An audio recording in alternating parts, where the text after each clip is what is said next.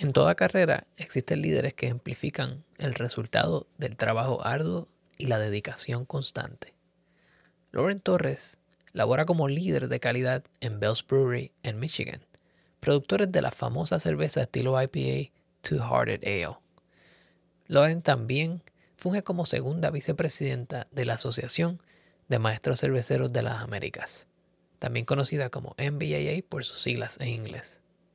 En el episodio número 40, nos sentamos a hablar con Lauren sobre cómo, sin esperarlo, terminó en la industria cervecera y cómo aplica su conocimiento como química en una cervecería de distribución nacional.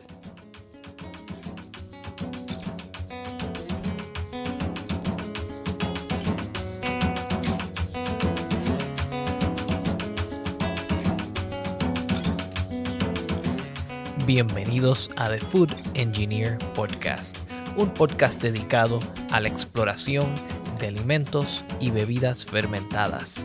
Yo soy tu anfitrión, Cristian Mercado.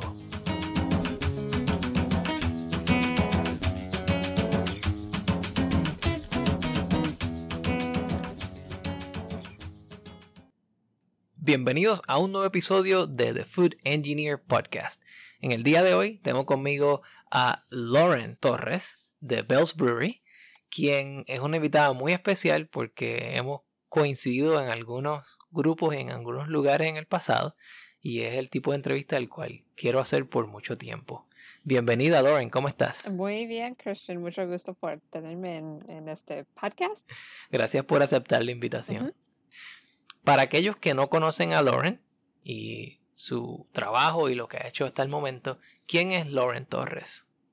¿Quién es Lauren Torres? Um, so, yo soy um, una mujer de Michigan. Uh, estudié la química en la universidad. Fui a Kalamazoo College, um, que es una universidad muy chiquita. Tiene como 1.200 estudiantes por año. So, es un grupo muy chiquito cuando estuve estudiando la química, ah, tuve muchas oportunidades para hacer cosas en culturas diferentes del mío.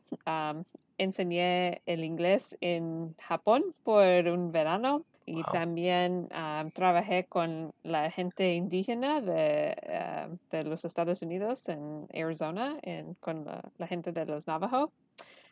y con ellos estábamos tratando de eh, estudiar con los estudiantes por las cosas de la industria de la medicina y enseñarles de qué pueden hacer y si quieren eh, ir a una universidad para estudiar cosas sobre la medicina y si quieren ser ah, enfermeras o doctores, lo que sea y también estudié en Ecuador por un año, eh, no un año, seis meses, cuando estuve en la universidad.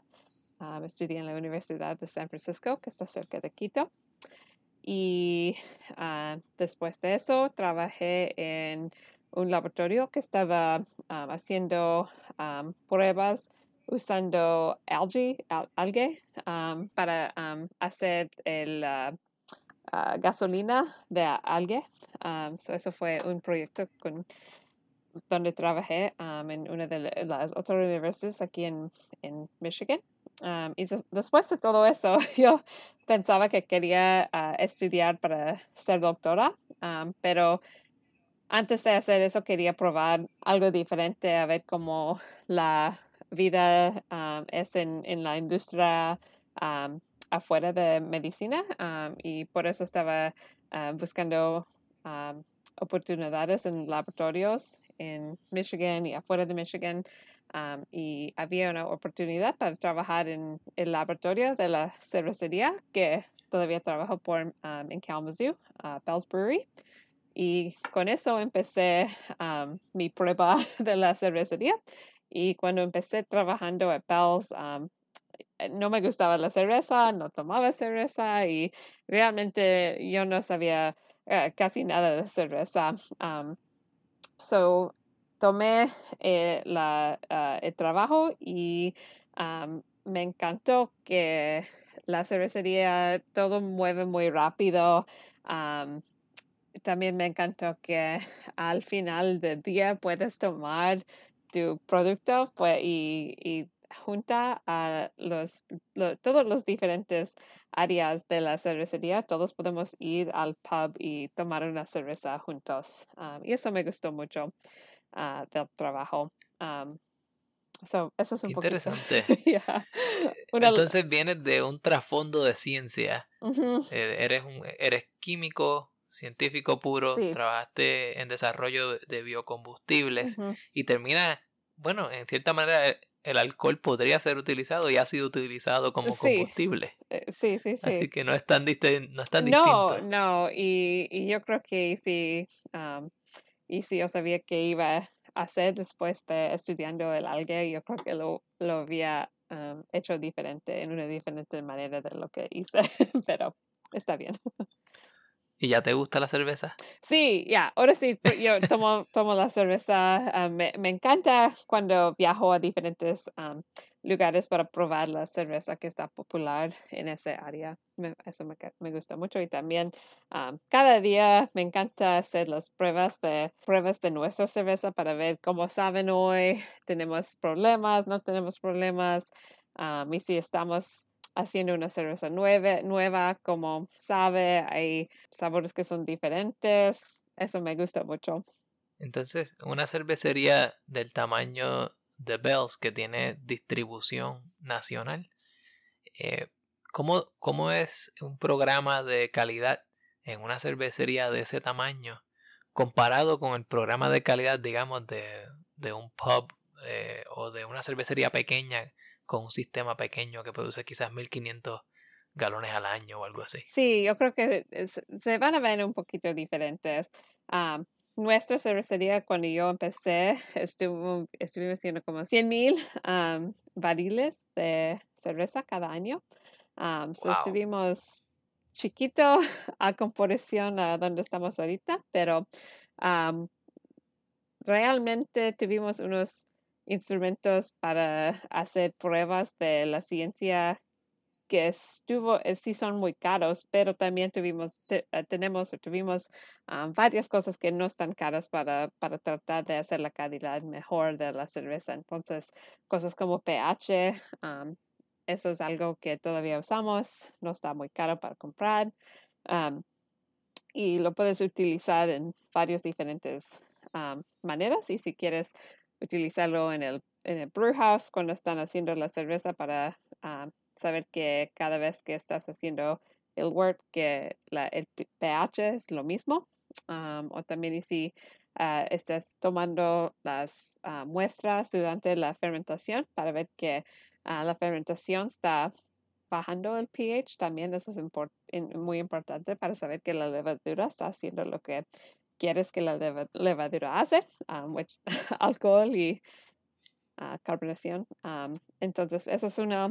um, también ah, utilizamos un tool para, para examinar el, el, ah, nivel de carbonación en, en, los, en, los, en las botellas.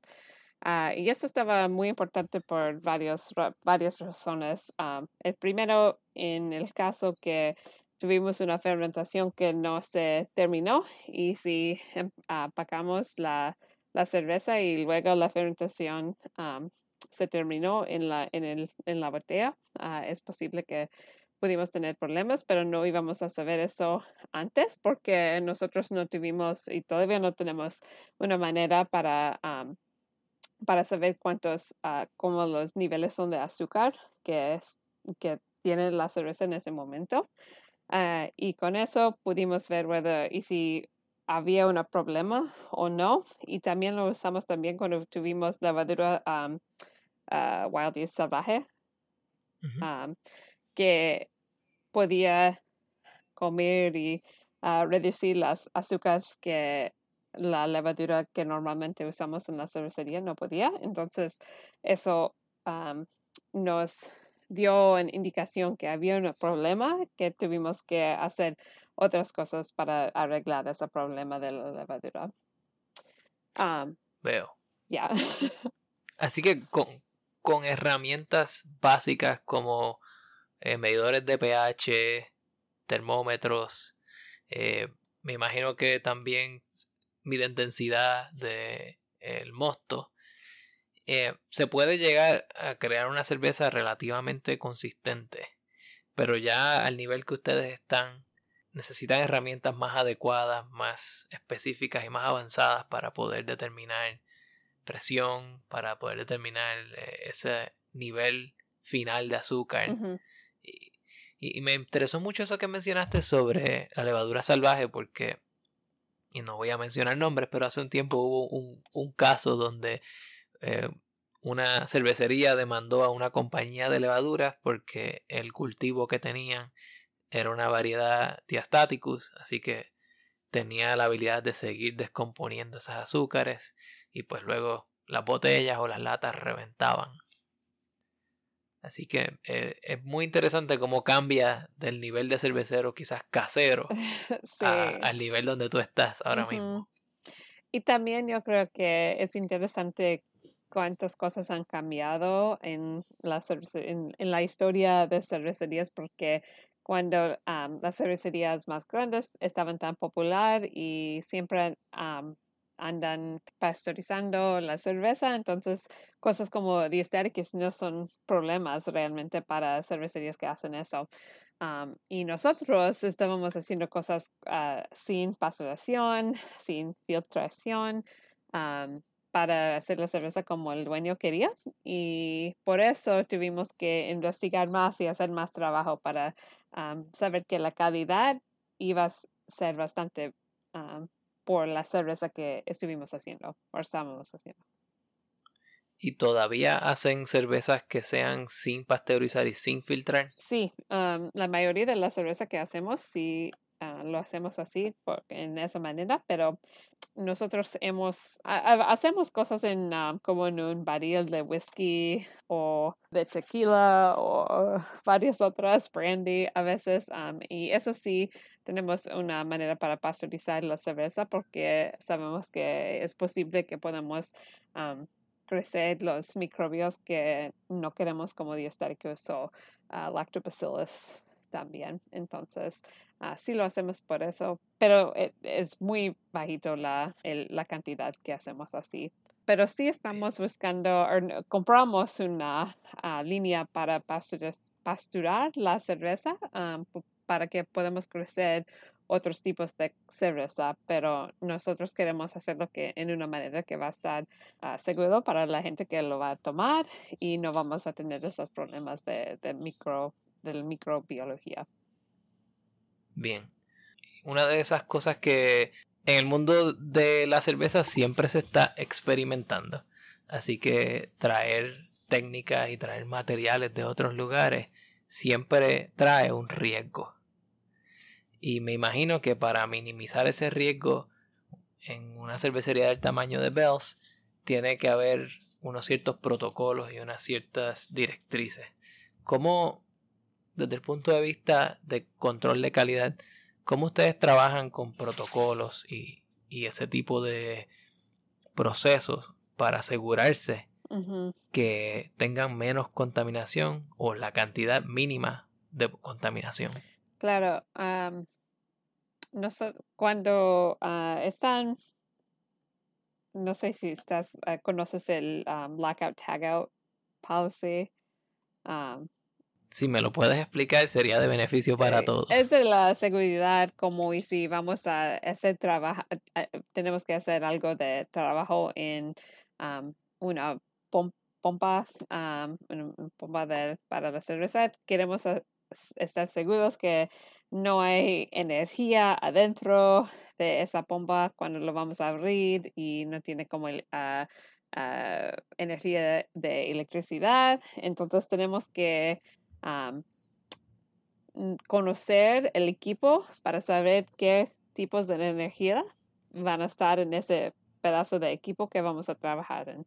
Y para mí yo creo que es muy parecido con la calidad. Tienes que saber qué son los riesgos de los diferentes, de los diferentes procesos que van a tratar de hacer Ah, y, si no conoces los riesgos, ¿cómo vamos a buscar ah, los problemas? O tratar de no tener esos problemas. Entonces, para, para nosotros, compañeros, y queremos que nosotros queremos, queríamos hacer como, y si vas a usar este tipo de ingrediente y lo vas a poner en este punto del proceso, ¿qué riesgo tiene? y hay riesgo que nosotros no necesitamos ah, elevarlo a la, el production manager o el dueño, cuando tuvimos un diferente dueño. y hay cosas que, que sí debemos de elevar a otra gente para que ellos saben y puedan decir, sí, yo quiero que ustedes hagan el, la cerveza de esta manera. O quizás no, el riesgo está muy fuerte, nosotros no queremos que lo, haces, lo quieren que lo hagamos de esta manera y tenemos que tratar de hacer la cerveza en otra manera. pero normalmente tenemos como una idea de cómo queremos la cerveza que sabe y, y si el proceso no nos va, no, no va, eh, y si el proceso no nos va a dejar hacer la cerveza como el sabor que queremos, quizás es, es importante para ajustar el proyecto de esa manera. Veo. Así que se mide en muchos lugares y ya ustedes van sabiendo si se está saliendo de control. Y yo creo que una, eh, un punto importante es que nosotros, y si estamos en calidad o en, eh, en, en, producción de la cerveza, necesitamos saber cuándo debemos decirle a las personas que le debemos decir cuando hay un riesgo, porque no normalmente no nomás es para nosotros solamente para decir que sí el riesgo está bien o el riesgo no está bien. Y en mi trabajo aquí en Bells um, tengo un como cuatro colegios que trabajamos muy cerca um, y siempre estamos eh, hablando con nosotros, eh, hablando adentro de ese círculo a ver y si esto, cómo está el riesgo, está muy fuerte, está, em, está bien. y yo creo que es eh, muy importante para tener otra gente que no es una decisión que se hace solamente o solo. Me está bien similar a mi experiencia anterior en el mundo de la farmacéutica donde constantemente se estaba viendo cuál era el riesgo, dónde estamos y, es como mantener, ¿verdad? una mano, un dedo en el pulso para saber cómo está la situación. Sí, pero a veces también hacemos cosas donde no pensamos que había un riesgo y luego es ah, aparentemente que sí había uno y por eso es importante para estudiar la cerveza nueva al principio y al fin de su vida para saber que estaba conscientemente lo mismo y nada cambió. Y para hacer eso, eh, guardan un archivo de cervezas más viejas o, más añejadas y las comparan constantemente. Sí, ah, por eso es importante que hay un proceso de documentación de, de los niveles de cualquier cosa que, cosa que sí están ah, mirando. entonces, si se está mirando pH y está como a 4.3 al principio y luego está a 3.7, ah, obviamente hay un problema porque el pH ha cambiado mucho. también con el nivel de carbonación y si empieza a 2.6 y luego termina a 3.2, algo ha cambiado.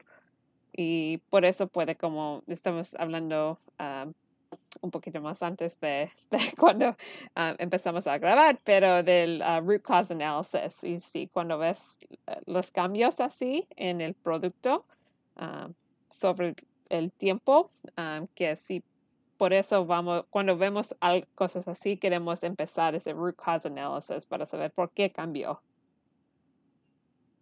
Y hablando, ¿verdad? Del root cause analysis, y, yendo también anteriormente a la parte de las levaduras salvajes, ¿cómo se hace un root cause analysis cuando sospechamos que puede haber una levadura salvaje o una bacteria en nuestra cerveza?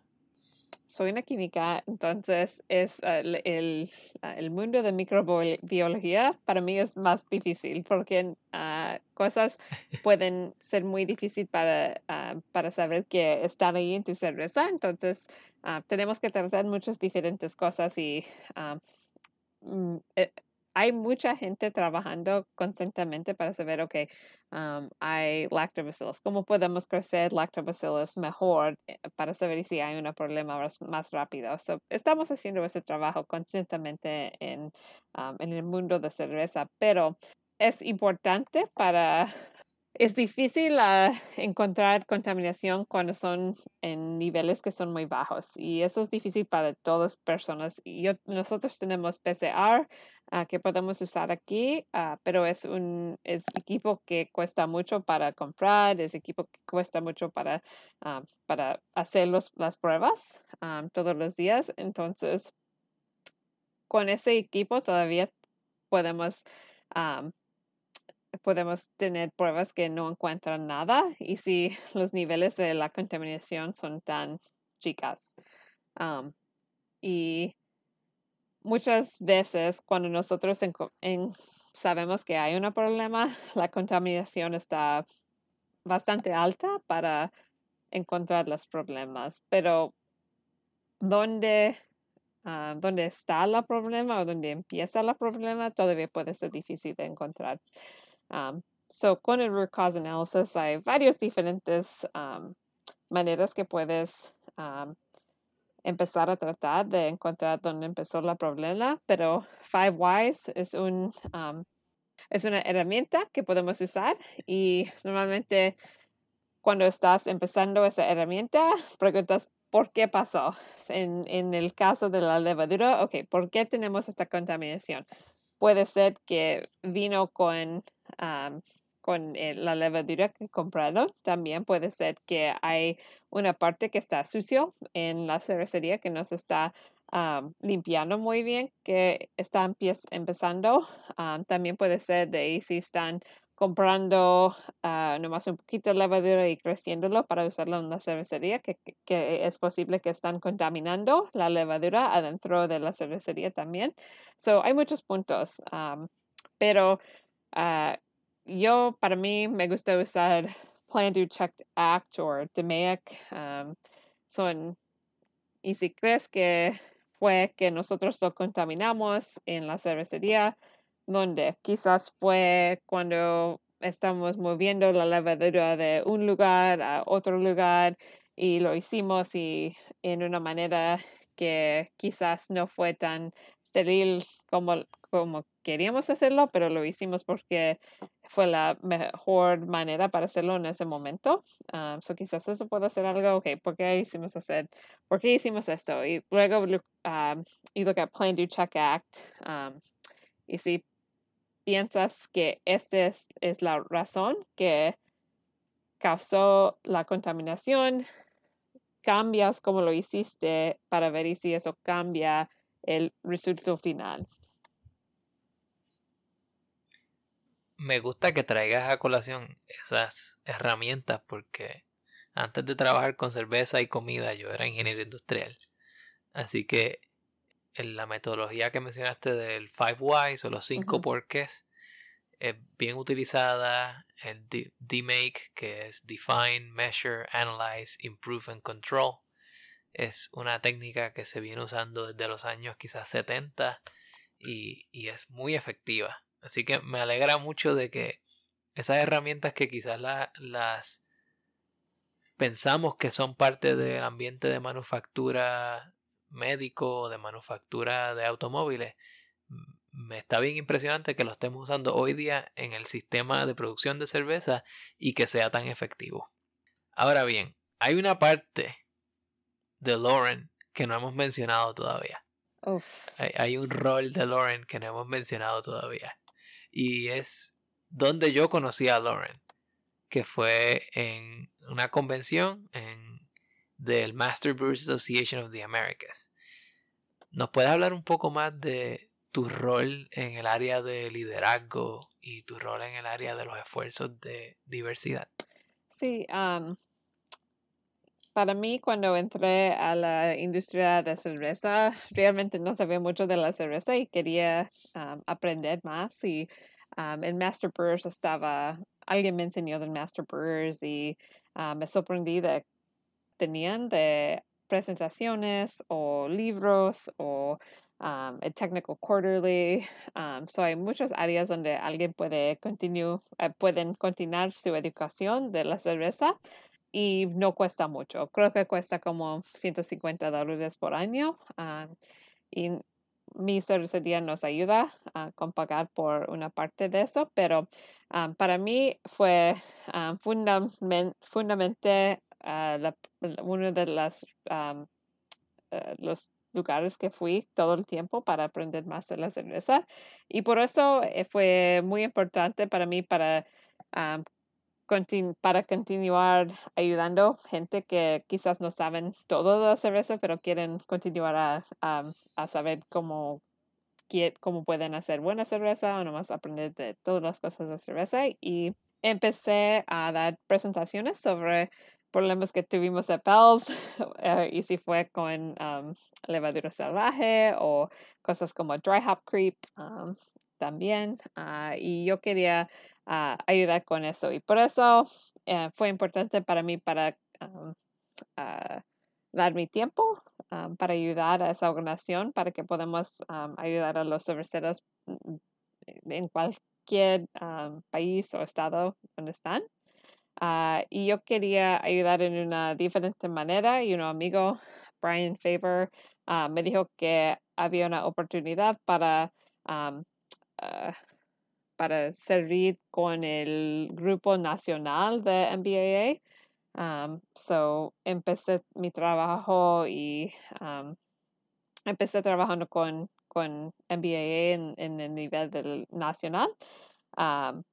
So, ahorita soy uh, uno de los vicepresidentes y en unos años fui ser presidente del MBAA y eso todavía me sorprende todo el tiempo que, que, voy a hacer eso. No pensé que iba a hacer eso, pero es una manera donde podemos uh, trabajar con los diferentes distritos en los Estados Unidos o en Canadá o en México y saber qué cosas son, son importantes a los cerveceros que, ah, y qué, de qué quieren aprender y cómo podemos ayudar a los cerveceros para que tengan lo que necesitan, lo que necesitan y que MBA siga ayudando a todos. so, con eso tenemos diferentes grupos. tenemos un grupo de DEI con MBAA.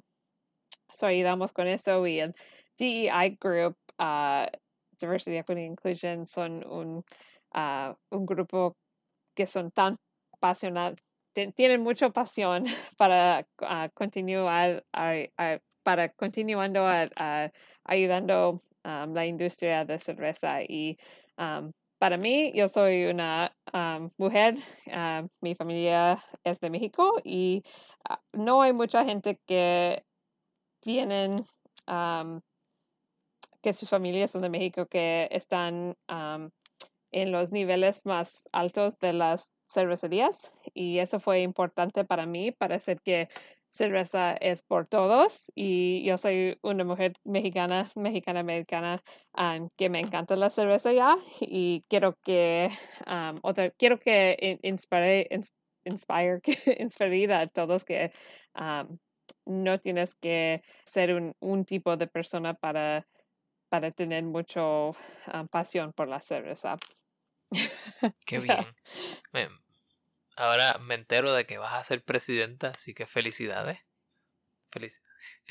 Y, y lo otro es que yo habiendo estado en, en el comité de diversidad, he visto el trabajo que se hace. Ahora yo soy de los que dirigen el comité.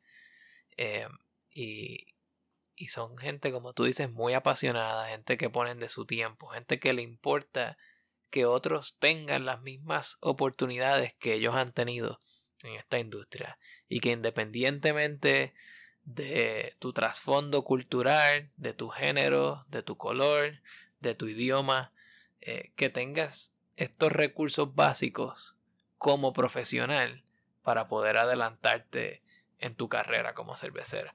Y si una persona como tú que vino de una industria distinta, con un perfil distinto en química puede llegar a las estratas más altas de esta sociedad en términos de liderazgo en esta organización, yo creo que es un gran ejemplo. Yo creo que tú eres un ejemplo vivo de que se puede. Hay, hay mucha oportunidad um, con gente que quieren um, uh, realizar su educación con MBA. Y para mí es muy importante que podamos um, uh, tener un, un, ambiente que, uh, que, que, todos podamos estar confortables en, en, las cervecerías de ya, que todos estamos confortables trabajando en, en las cervecerías. Qué bien. Lauren, si alguien quisiera entrar en el mundo de la cerveza, ya sea como químico, ya sea en calidad, ya sea como líder en el área de diversidad, ¿cuáles serían tres consejos que tú le darías a esas personas? Ah, siempre tienen que seguir estudiando y aprendiendo porque cosas andan cambiando mucho. Uh, cuando yo uh, empecé en la cervecería, el Diostarcos, ni tuvimos un nombre por Diostarcos y eso ha cambiado mucho.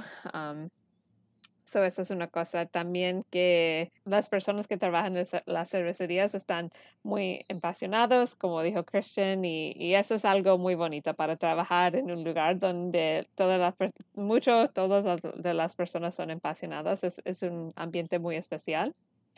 Y que, um, eh, que probando la cerveza. nosotros ah, humanos estamos, es, es, un instrumento muy especial que, y nosotros podemos saber mucho de la cerveza nomás en, en probando la cerveza. Y eso es algo muy importante y todos deben de probar su cerveza todos los días. Me encanta eso. Eh, no hay un mejor acercamiento hacia la calidad que probar siempre, probar constantemente y tomar muy buenas notas. Sí, exacto, exacto. Y, y si piensas que hay un problema, pregunta a las otras personas que están tomando la cerveza también y, y, y, hacer el five whys, root cause analysis, cosas así pregunta a otros cerveceros. nosotros creo que en esta industria nos gusta ayudar a todos cerveceros. no es una industria que quiere tener secretos sobre cómo, cómo arreglar el problema. No queremos hacer eso. Queremos, queremos ah, presentar sobre nuestros problemas para que otra gente pueda hacer su cerveza sin esos problemas. Y eso es algo muy especial. Yo, yo quiero decir que de primera mano yo he vivido eso ver cómo los cerveceros se paran frente a una audiencia de 100, 120, 200 personas a decir, nos pasó esto, tuvimos este problema, no sabíamos qué hacer. Llamamos a el vecino que tiene otra cervecería o llamamos a alguien en MBAA y esa persona quizás no nos pudo contestar la pregunta, pero nos envió un libro o nos dijo, léete este artículo y poco a poco van llegando a cómo solucionaron el problema. Y no es solo que ellos enseñen cómo lo resolvieron, sino que eh, el proceso de pensar de cómo llegar a una solución lo están exponiendo para que sea criticado, para que sea mejorado quizás, o para que alguien que tenga la capacidad lo documente y lo convierta en un proceso estándar o en un protocolo. Así que esa es una de las herramientas más fuertes que yo creo que puede tener un, cervecero es tener un grupo de personas, un grupo de apoyo como en BAA. Lauren, para aquellas personas que quisieran entrar en contacto contigo, ¿dónde te pueden conseguir? Uh, y si me quieres, um, I don't know, friend on LinkedIn, me pueden encontrar en LinkedIn. O también me pueden eh, mandarme un email. Um, it's, uh, mi email es l-t-o-r-r-e-s at bellsbeer.com. Así que ya saben, saben, ahora saben quién es Lauren Torres, saben qué ha hecho, lo importante que es para esta industria y saben cómo contactarla. Así que quiero darte las gracias por sacar de tu ocupada agenda para hablar conmigo en mi podcast y te deseo el éxito del mundo. Y Christian, muchas gracias por tenerme en tu podcast. De nada. Busquen a Lauren Torres en LinkedIn. Pueden enviarle también un email a ltorres.bellsbeer.com y pueden conseguir The Food Engineer Podcast en Instagram, en Facebook. Me pueden escribir también a The Food Engineer Podcast gmail.com o pueden ir también a mi página web www.thefoodengineerpodcast.com. Hasta la próxima.